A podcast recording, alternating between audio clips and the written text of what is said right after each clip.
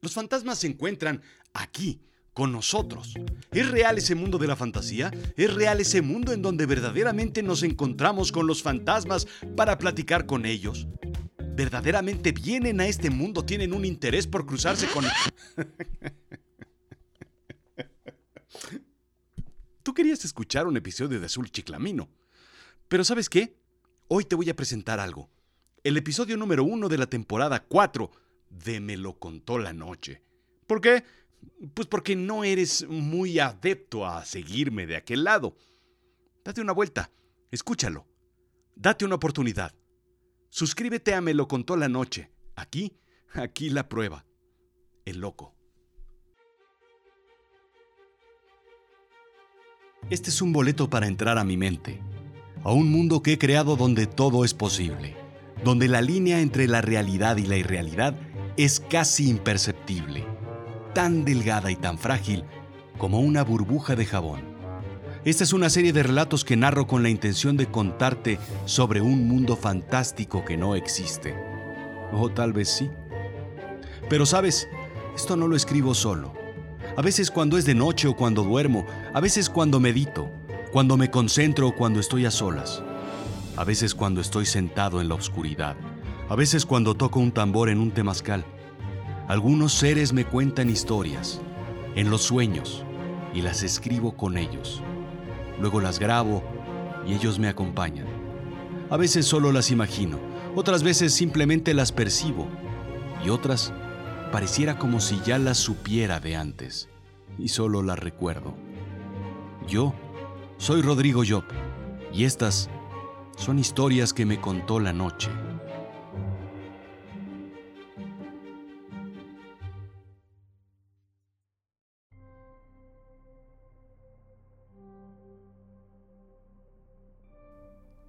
El Loco, escrito y narrado por Rodrigo Job. Somos seres distintos en otra realidad. Vivimos dos vidas, por decirlo así. Una es la vida que empieza cuando naces y termina cuando mueres. La vida de la carne, la piel y los huesos. La otra, la vida del alma. Y no me digas que no lo has pensado así porque así es. Esa vida es más compleja se maneja en un lenguaje que no entenderíamos. Bueno, más bien que no entenderías. Es una vida que llevas dentro de lo físico y que no se puede tocar. Es la vaporosa que hace que tu corazón lata y que tus pulmones se inflen. Cuando mueres, esta vida sigue viva y se mueve de este plano, cambia de dimensión, pero continúa. A esta vida la llamarás más allá y tiene como propósito permitirte simplemente existir. Hay personas que logran a conciencia cruzar la barrera entre las dos vidas y echar un vistazo desde el más acá al más allá. Son personas que tienen una conciencia muy profunda, son almas avanzadas que han ido y venido en varias ocasiones a este mundo terrenal.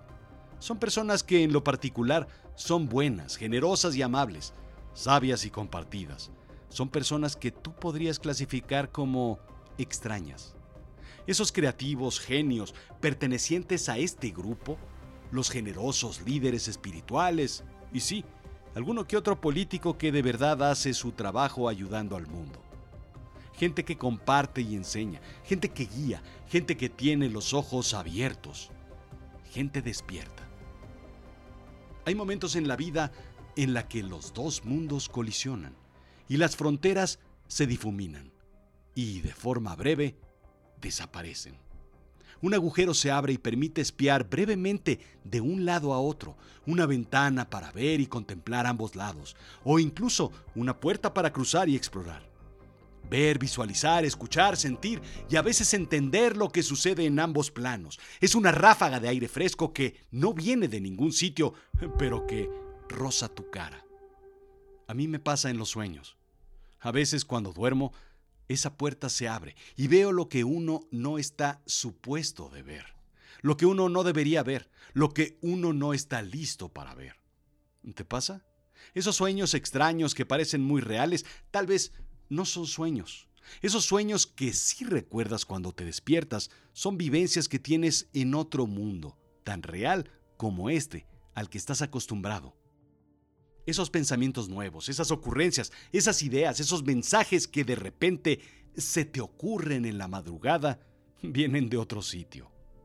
Esos contactos con gente que no conoces o que no conoces aún, con esos quienes se fueron y los vives tan claros.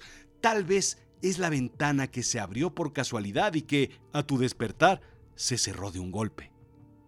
Esos sabores o olores con los que te despiertas, esas emociones y exaltaciones, esos sudores fríos, esa cobija pesada que sientes en la noche, ese hormigueo que tienes y que no te deja dormir, haciéndote dar vueltas y vueltas y vueltas y más vueltas durante la noche. Todo eso es reflejo del otro lado al cual estás destinado a regresar, porque de ahí vienes. ¿Debes sentirlo? No. ¿Debes entenderlo? Por supuesto que no. No todos estamos listos para ello, pero sí puedo decirte que ese mundo está ahí. Es real y te espera. Si sabes de qué te hablo, te felicito. Si no sabes de qué hablo, piensa que este que escribe, piensa que este que habla, piensa que este que piensa, está simplemente loco. Y da la vuelta a esta página o avanza el episodio y sigue de largo. No le hagas caso, pero disfruta de mi locura.